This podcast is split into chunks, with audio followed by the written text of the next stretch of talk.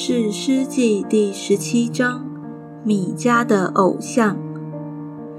以法莲山地有一个人名叫米迦，他对母亲说：“你那一千一百舍克勒银子被人拿去，你因此咒诅，并且告诉了我，看哪，这银子在我这里，是我拿去了。”他母亲说：“我儿啊。”愿耶和华赐福于你。米迦就把这一千一百舍克勒银子还他母亲。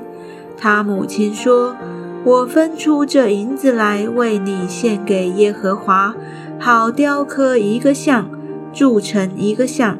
现在我还是交给你。”米迦将银子还他母亲。他母亲将两百舍克勒银子交给银匠。雕刻一个像，铸成一个像，安置在米迦的屋内。这米迦有了神堂，又制造以福德汉家中的神像，分派他一个儿子做祭司。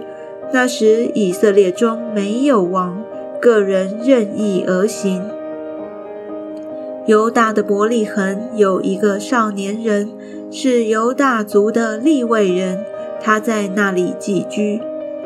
这人离开犹大的伯利恒城，要找一个可住的地方。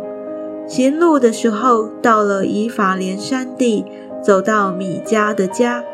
米迦问他说：“你从哪里来？”他回答说：“从犹大的伯利恒来。我是利未人，要找一个可住的地方。”米迦说。你可以住在我这里，我以你为父为祭司，我每年给你十舍克勒银子，一套衣服和度日的食物。